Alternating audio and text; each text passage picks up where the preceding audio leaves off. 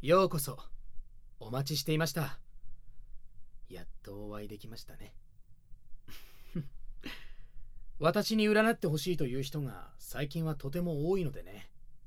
悩み迷う人の多い時代ですから。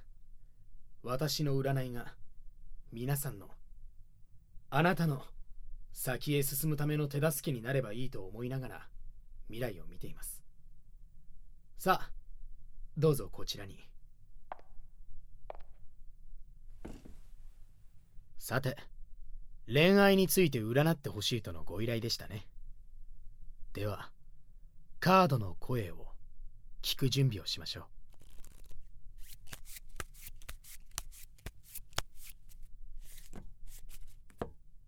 知りたいことを思い浮かべてこのカードの山を一つにまとめてください。